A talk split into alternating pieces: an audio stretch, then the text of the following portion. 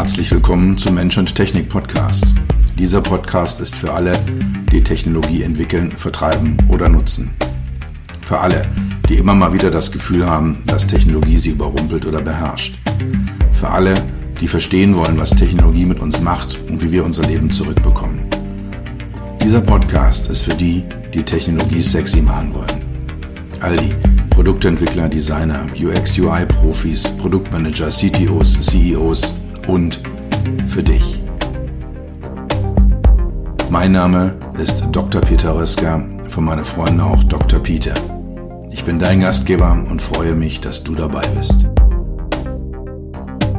Hier die erste Folge einer Doppelfolge zum Thema User-Centered Design Prozess mit dem Fokus auf äh, den Erschaffensprozess, den Kreativitäts-, den Kreierungsprozess.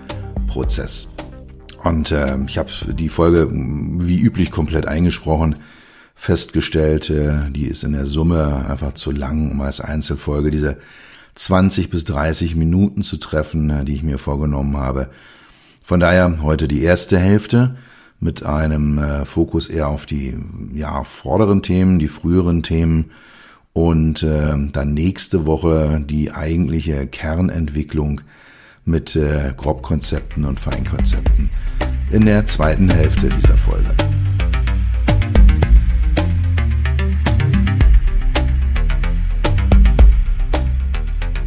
Heute die zweite Folge der kleinen Miniserie zum Thema User-Centered Design Prozess. Wie entwickle ich denn eigentlich eine HMI-Lösung? Letzte Woche haben wir uns mit der Thematik der Analyse, also der allerersten Schritte beschäftigt, äh, die in so einem Designprozess ablaufen. Da ging es um solche Themen wie, was für ein Produkt haben wir denn eigentlich? Was ist es denn für, für ein Produkt?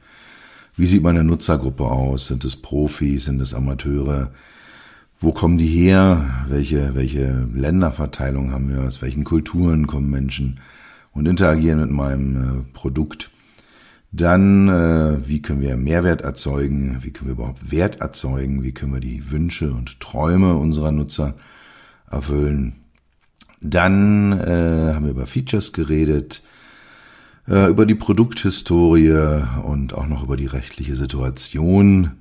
Ich habe ein paar Analysemethoden vorgestellt, wie man das machen kann. Themen wie Aufgabenanalysen, Cognitive Walkthroughs, Contextual Inquiries, Fokusgruppen, Benchmarks und so weiter und so fort. Diese Woche kommt äh, das, was dann danach kommt. Also wir sind in der Situation, dass wir unsere Analysen abgeschlossen haben. Äh, wir wissen ziemlich genau, ziemlich gut, äh, wer denn da äh, mit unserem Produkt interagieren wird, wie diese HMI dann auf den äh, Nutzer wirken kann. Äh, wir haben auch ähm, das Produkt definiert.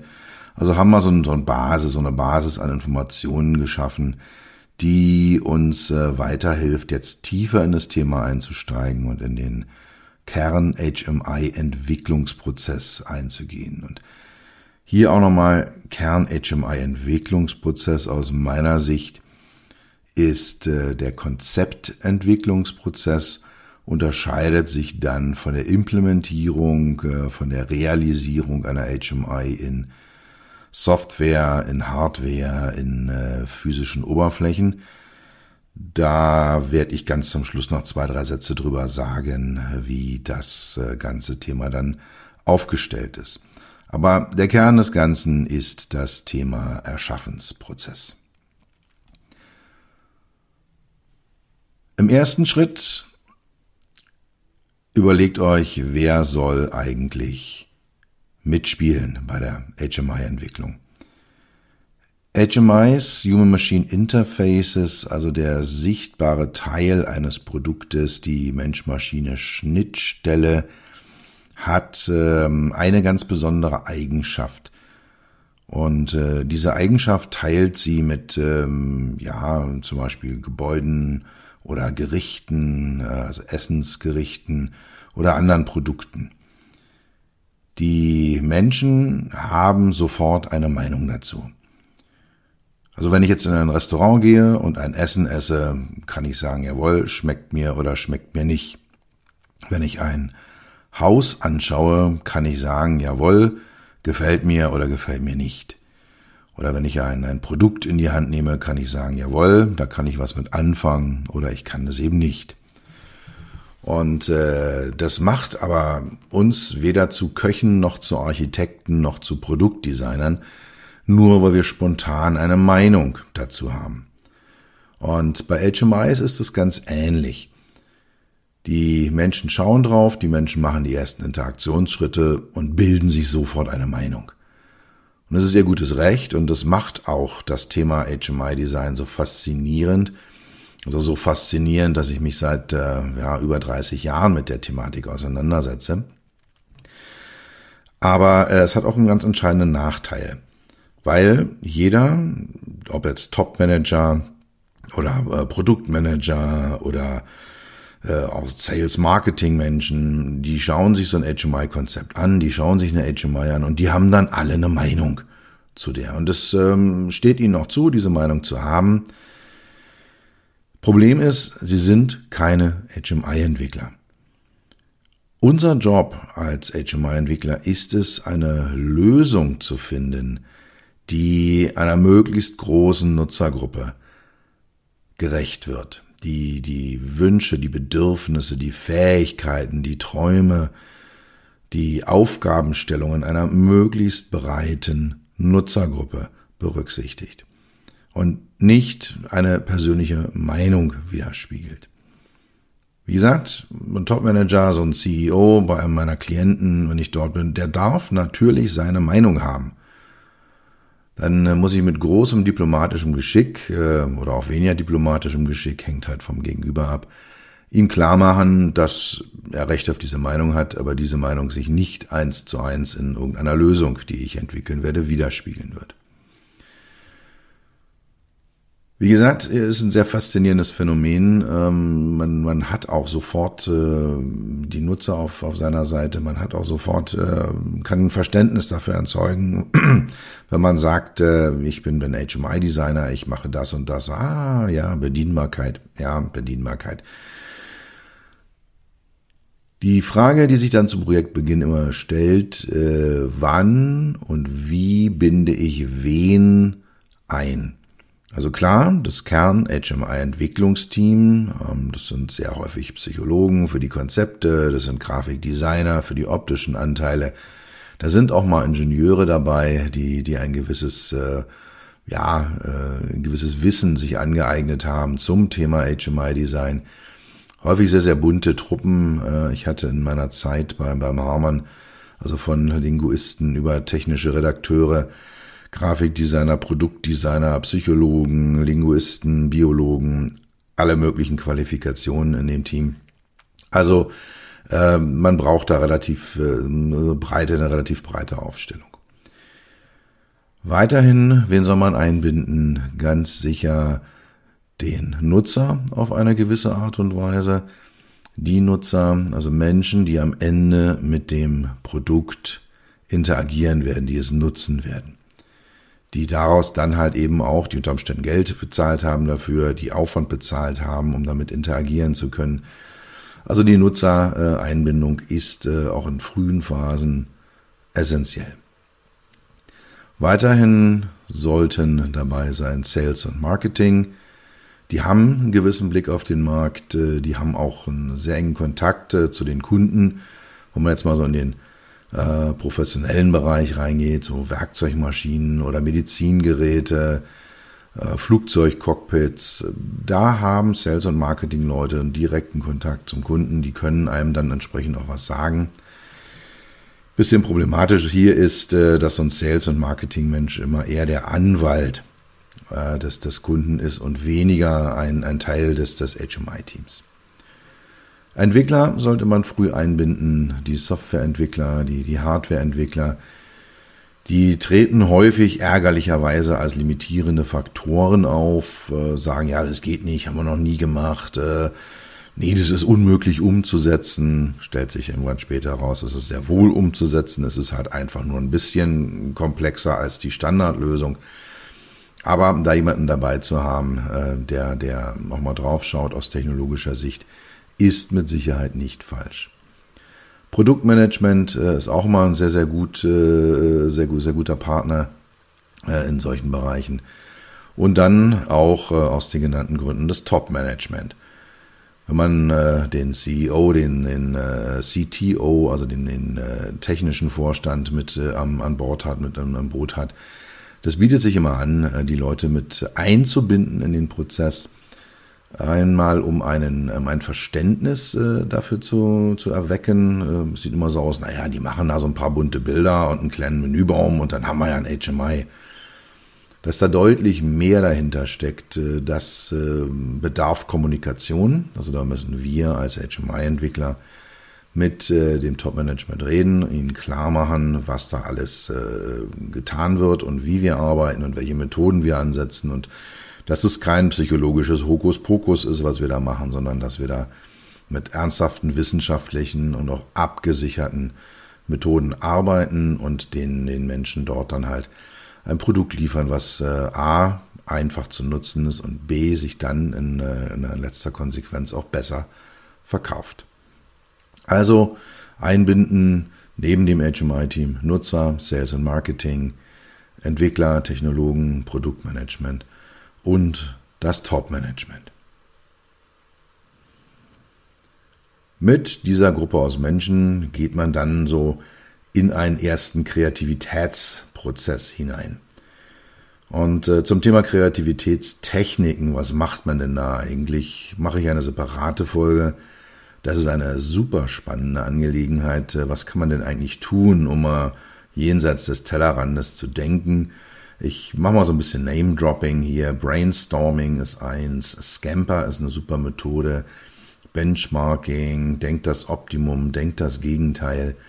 Also alles das äh, sind so Methoden, die ich, wie gesagt, in einer separaten Folge nochmal genauer beleuchten werde, die man dann in den äh, entsprechenden Formen auf die entsprechende Art und Weise anwendet.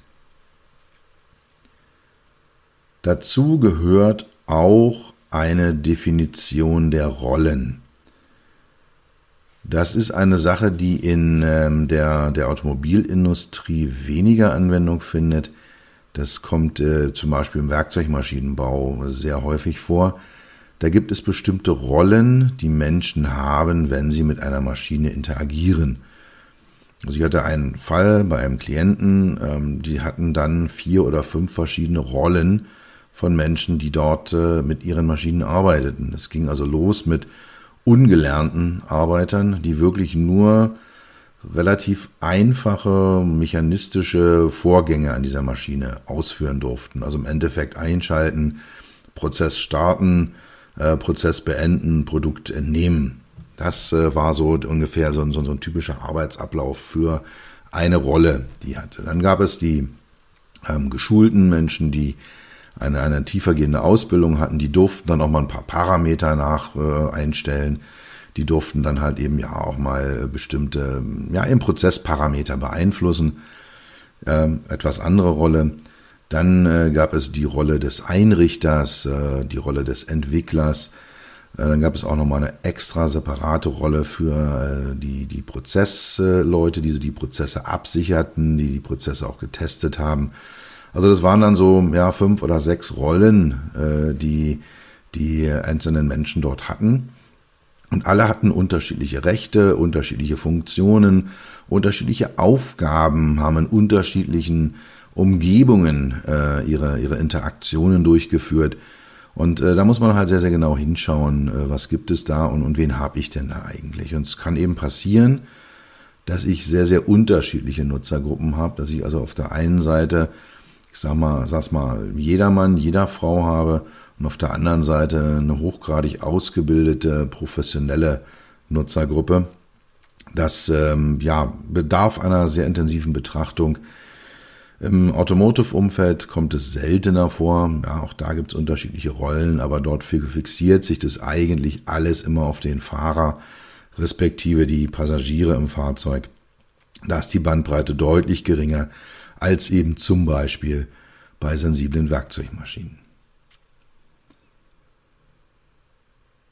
um die Nutzerin, den Nutzer genauer betrachten zu können, entwickelt man eigentlich immer eine sogenannte Persona, eine Persona, eine typische Person, eine archetypische Person, eine Stereotype einer Nutzergruppe, einer Gruppe von Menschen, die mit der Technologie sich auseinandersetzt. Das stammt äh, aus der äh, aus der Sphäre um, um den Alan Cooper herum. Der hat es entwickelt, auch mit seinem Team, äh, diese Persona. Was macht man da? Man, man nimmt sich eine typische Person, so eine künstliche Person, ähm, die dann Repräsentant einer Nutzergruppe ist. Wenn man nur eine sehr enge, sehr schmale Nutzergruppe hat, gibt es nur eine Persona, im Normalfall hat man so mehrere verschiedene Personas. Also im Automobilbereich äh, hat man meistens so ein halbes Dutzend von Menschen unterschiedlicher Altersgruppen, unterschiedlicher Herkunft, unterschiedlicher Technologieeinstellung. Und ähm, dann ja, sucht man sich so ein typisches Foto dafür aus, äh, dann bekommt die einen Namen, die hat dann ein Alter, einen, einen Beruf, die hat einen, einen Beziehungsstatus, äh, einen Ort, an dem sie lebt, aber dann auch solche Dinge wie, was treibt sie an, welche Motivationen hat sie, welche Ziele hat sie im Leben, welche Ziele hat sie im Umgang mit dieser Technologie, welche Frustrationen existieren. Äh, ich habe gerade Personas erstellt für einen Klienten, der ein Auto für den afrikanischen Markt äh, entwickeln möchte. Und die Frustration in der Mobilität auf dem Amerikan äh, afrikanischen Markt äh, oder in Afrika ist sehr, sehr hoch. Ja, die Leute haben keine eigenen Autos. Sie müssen Busse fahren, äh, die Busse kommen zu spät, die sind überfüllt und so weiter. Also da gibt es viele Dinge. Das ist so ein klassischer Fall von was sind die Frustrationen, die so eine Persona haben kann. Dann äh, kann man so Persönlichkeitsdefinitionen oder Dimensionen äh, nehmen, zum Beispiel. Ist er extrovertiert oder introvertiert, ist er lebendig oder nicht lebendig, ist er neugierig, nicht neugierig, ist er offen oder ist er eher skeptisch? Und so weiter. Also da kann man sich die relevanten Persönlichkeitsdimensionen raussuchen und dann so ein Persönlichkeitsprofil erstellen. Kann man äh, Technologieumgang ist im Allgemeinen auch ein sehr, sehr wichtiger Punkt. Also ist es jemand, der sehr technologieaffin ist? Ist es ein, vielleicht so ein Early Adopter, also jemand, der Technologie mag und sehr, sehr früh immer so das, das äh, neueste Produkt haben muss, der, der, wenn ein neues Smartphone da ist, zu den allerersten gehört, der, wenn eine neue Technologie auf den Markt kommt, zu den allerersten gehört. Oder ist es jemand, der ein bisschen später kommt oder jemand, der Mainstream mitschwingt oder ist es ein sogenannter Laggard, also jemand, der erst sehr, sehr spät auf solche Dinge aufspringt.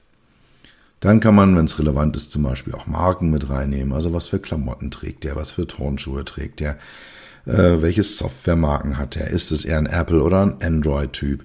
Also solche Dinge kommen dann in so eine Persona mit rein.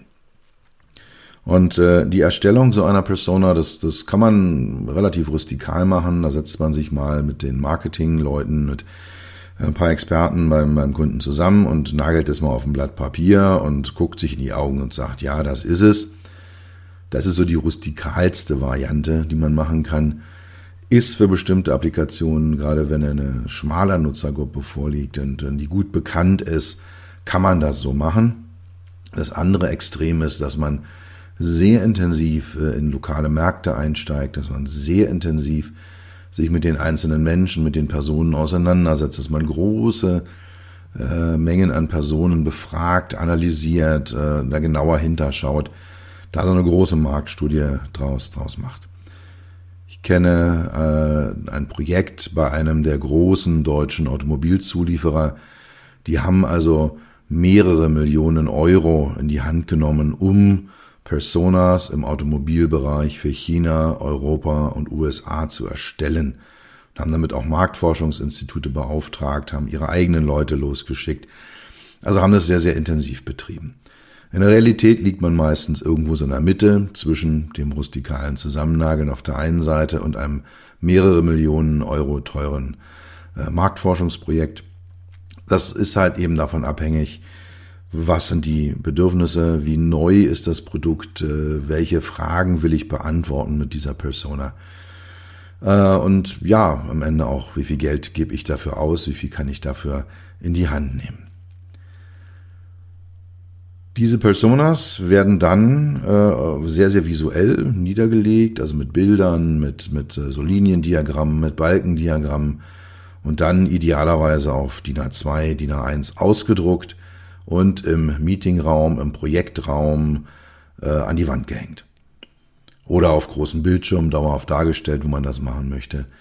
Also diese Menschen, diese Personas, die man kreiert hat, begleiten einen durch den gesamten Prozess der HMI-Erstellung, der, der Konzepterstellung.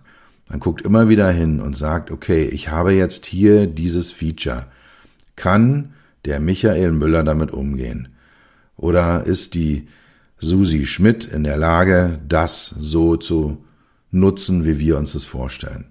Und man denkt sich damit dann über diese Stereotype in bestimmte Nutzergruppen hinein und beantwortet diese Fragen. Macht es Sinn? Erfülle ich damit äh, eine, ein Bedürfnis?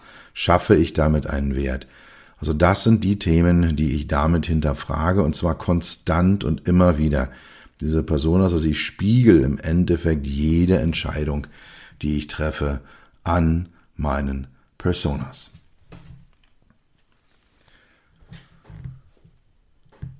Weiterhin beschäftige ich mich damit, was machen denn die Leute eigentlich mit meinem Produkt? Oder was sollen sie damit machen? Oder wenn ich ein neues Produkt habe, was stelle ich mir denn vor, dass sie damit machen sollen? Und wenn ich jetzt so flapsig sage, was stelle ich mir denn vor, dann äh, ist da auch wieder, kann ich mir das einfach mal vorstellen und niederlegen. Genauso gut kann ich aber auch wieder sehr, sehr intensive, sehr, sehr detaillierte Marktstudien machen um diese Fragen zu beantworten. Und dann baue ich daraus Szenarien. Szenarien sind äh, Geschichten mit vielen Details. Das sind äh, auch Probleme, die Menschen lösen. Also man kann sich das wirklich vorstellen, dass man da so, ein, so eine Art Storytelling macht, so Geschichten niederlegt, niederschreibt und dann sagt, ja, äh, der Michael Müller steht morgens früh auf um 8 Uhr, äh, als erstes hat er das Bedürfnis, die Aktienkurse zu checken und dann will er herausfinden, wie der Ladezustand seines Elektrofahrzeugs ist und so weiter und so fort. Und schreibt sich dann da durch den ganzen Tag und dann bleibt sein Auto liegen und was macht er dann? Äh, und dann will er jemanden erreichen, den erreicht er nicht, was macht er denn dann? Und so weiter und so fort. Schreibt also da solche Geschichten. Und davon nicht nur eine, sondern im Normalfall bei meinen Klienten Gerade wenn es um Consumer-Produkte geht, also um Produkte, die von jedermann, jeder Frau genutzt werden. Autos gehören da auch ein Stück weit mit rein. Auch jedermann, jeder Frau, sehr vielfältige Geschichten. Äh, da kann man dann schon mal ohne weiteres äh, sechs oder acht von diesen Szenarien schreiben. Die können auch an unterschiedlichen Orten stattfinden. Ich habe gerade für einen meiner Klienten äh, vier sehr ausführliche Szenarien äh, gemacht äh, für verschiedenste Altersgruppen, für verschiedene Kulturen, für verschiedene Anwendungsfälle eines Fahrzeuges. Also so vier, fünf, sechs, acht ist immer so eine Zahl, mit der man in diesem Umfeld rechnen darf. Daraus werden dann Use Cases abgeleitet. Use Cases sind so einzelne Interaktionsschritte. Also zum Beispiel ist ein Use Case Öffnen des Fahrzeuges. Oder ein Use Case wäre ein Anruf machen mit meinem Smartphone.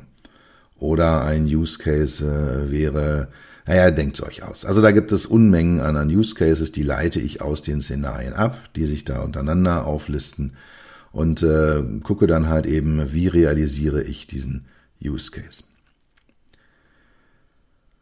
Das ergibt umfangreiche Listen, da kommen dann gerne mal 50 oder 100 Stück zusammen, äh, für die man einfach gucken muss, habe ich für diesen Use Case ein passendes äh, Feature, eine passende Interaktion, eine, eine entsprechende Möglichkeit, diesen Use Case anzugehen, diesen Anwendungsfall. Dann kann ich das Ganze in äh, ein Storyboard fügen. Das kann man sich so vorstellen wie einen Comic wo man das einfach mal aufzeichnet. Wo man dann wirklich sagt, hey, guck mal, hier steht jetzt äh, die Susi Schmidt äh, vor einem Auto und möchte dieses Auto fahren, hat es gebucht vorab und jetzt kriegt sie dieses Auto nicht auf. Ja, diese, dieser Code, den sie da erhalten hat, funktioniert nicht. Das wäre also der Use Case, Fahrzeug lässt sich nicht öffnen, obwohl der Fahrzeugöffnungscode vorliegt. Und äh, dann guckt man einfach, zeichnet man das auf und ja, macht so Kern, Kern Use Cases, äh, Kernteile der Szenarien, gießt man in Storyboards und äh, visualisiert sie damit. Hat mehrere Vorteile. Die Visualisierung äh, hilft einem selber, nochmal das zu, zu analysieren, zu diskutieren, auch im Team zu machen, hat aber auch den immensen Vorteil, dass man dann, wir hatten ja über die Einbindung externer Parteien gesprochen, statt jetzt einer Excel-Liste mit vielleicht 120 Use Cases, die aus acht Szenarien, die als Word-Texte niedergeschrieben sind, Entschuldigung, wenn man diese entsprechend dann äh, visualisiert und dann halt eben dem CTO, dem, dem CFO, dem CEO, also dem Top-Management zeigt, äh, mit diskutiert, wenn die gut gemacht sind, äh, führt es auch zu Diskussionen und auch zu einem tiefen Verständnis von, von Leuten darüber, wie eigentlich potenzielle Kunden, potenzielle Nutzer mit der eigenen Technologie umgehen, umgehen sollen, umgehen werden, äh, umgehen dürfen. Also das ist so ein Thema, äh, was dann sehr, sehr gut in diese, in diese äh, ja, Kommunikation auch reinpasst. Also Szenarien entwickeln, daraus Use Cases ableiten und Teile davon in einem Storyboarding als eine Art Comic, äh, als eine Geschichte, eine visualisierte Geschichte darstellen.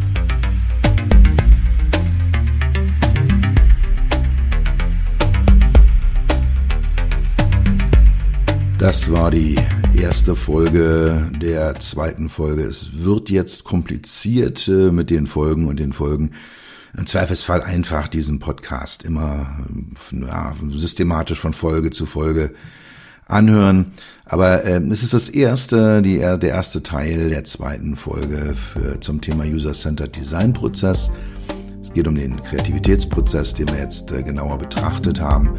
Die zweite Folge mit, äh, wie mache ich denn so ein Grobkonzept, so ein Feinkonzept, die folgt äh, in der nächsten Woche.